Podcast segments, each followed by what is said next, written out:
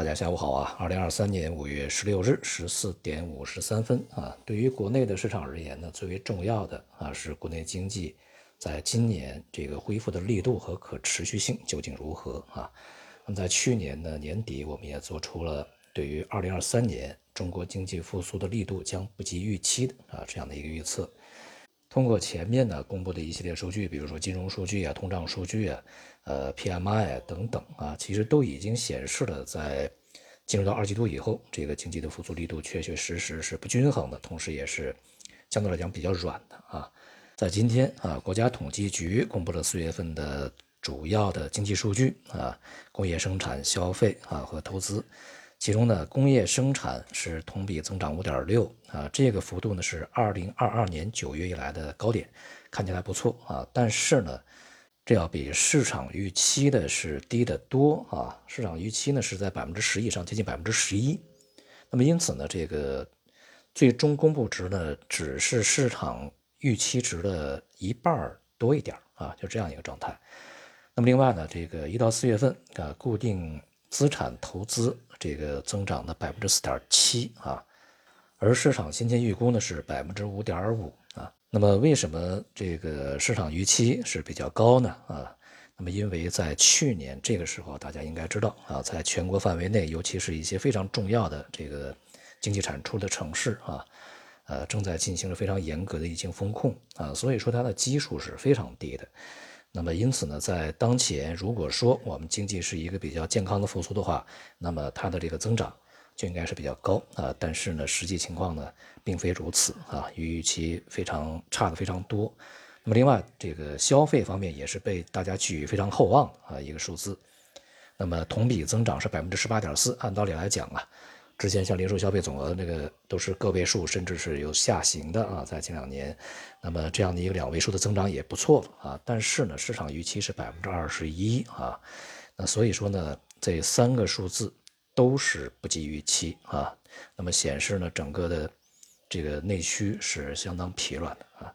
尤其是民间投资啊，只有百分之零点四，这个几乎是没有什么增长。而同时呢，房地产这个投资呢继续下行，并且呢降幅扩大至百分之六点二，这也显示我们当前呢对于这个经济稳定啊这个起到非常重要的这个作用的投资这个部门呢，目前看起来啊正在变得更加弱啊。那么后面呢，在这个消费集中复苏以后啊，集中的释放以后，是否还有后劲呢？这恐怕也不是非常乐观的啊一个事情。那么再加上当前的就业形势还是相当严峻的啊，呃，虽然说失业率呢有所下降，这个呃五点二啊，比这个前面低一些，但是大城市还是五点五，与现前面持平。但是呢，最为重要的是这个年轻人啊，失业率呢是二十点四，这是两千一八年啊有这个统计记录以来的最高水平。那么今年呢，马上就要到这个毕业季啊，毕业季又要有一千多万这个毕业生啊，劳动力呢投入到市场里面来啊，就业在今年是个大问题啊，所以我们说呀，这个对于今年的中国经济的增长，一定要去有一个理性的、客观的、清醒的评价啊，不能够太过盲目乐观。现在呢，这个数据啊，充分说明了这一点。对于当前的这个经济状况啊，那么未来从货币政策上、财政政策上会有什么措施呢？昨天啊，央行发布了它第一季度的这个金融报告啊，总的这个核心观点对于货币政策这方面的表述是啊，稳健的货币政策要精准有力、总量适度，保持流动性的合理充裕啊。那么同时呢，这个特别强调当前中国没有通缩啊。那么在这个二季度以后啊，这个经济增长会比较明显，因为去年的基础比较低。那么同时呢，这个 CPI 啊，在未来几个月可能还会保持比较低迷。那么下半年啊，会这个有所回升啊，温和抬升。呃，经济呢并不存在长期通缩的啊这种这个基础。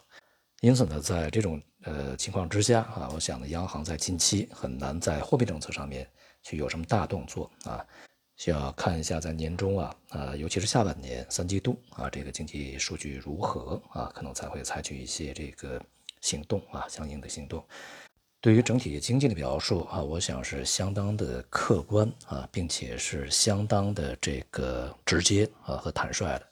指出呢外部环境是预期复杂严峻，而国内经济的内生动力还不强，需求仍然不足啊。疫情伤痕效应尚未消退啊，居民收入预期还在恢复，青年人就业压力较大啊，消费复苏动能可能持续面临挑战啊。政府投资撬动社会投资仍存在制约，全球经济增长放缓也有可能使外部持续承压。就这些描述呢，和我们之前这个所做的一些预期和这个担忧啊是相互呼应啊。尤其是对经济的伤痕效应这种描述，呃是非常直接和坦率的啊。之前呢，我们去评价啊，就是由上一届这个延续到这一届的央行啊这个班子，确实还是值得称赞啊，可圈可点。那么与整个市场的沟通啊，也是越来越这个畅通啊，越来越全面。在面对啊现实数据以及这个需要对未来的预期啊。进行修正的这种情况之下啊，市场之前啊，就是年初，呃，那种过度的这个乐观的情绪呢，目前已经逐步的在消退啊，甚至呢开始转向一个相对比较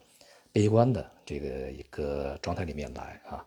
那么再加上呢，外部目前的这个动荡仍然没有结束，同时呢，对于未来通胀的预期越来越高啊，包括美联储，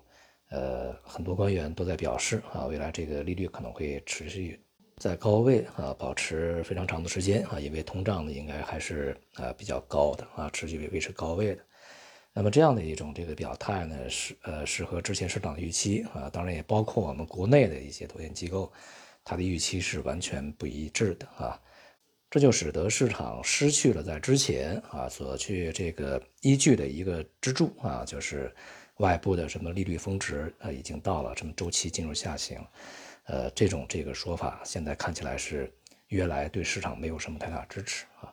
那么今天呢，这个 A 股在昨天反弹以后啊，重新回落下跌，大多数的行业板块个股啊都出现这个比较明显的回落啊，显示市场的冲高的力量是相当不足的啊。那么未来呢，整体的这种震荡的承压啊，这个走弱的这种态势呢还会保持啊，短期的一两天的反弹。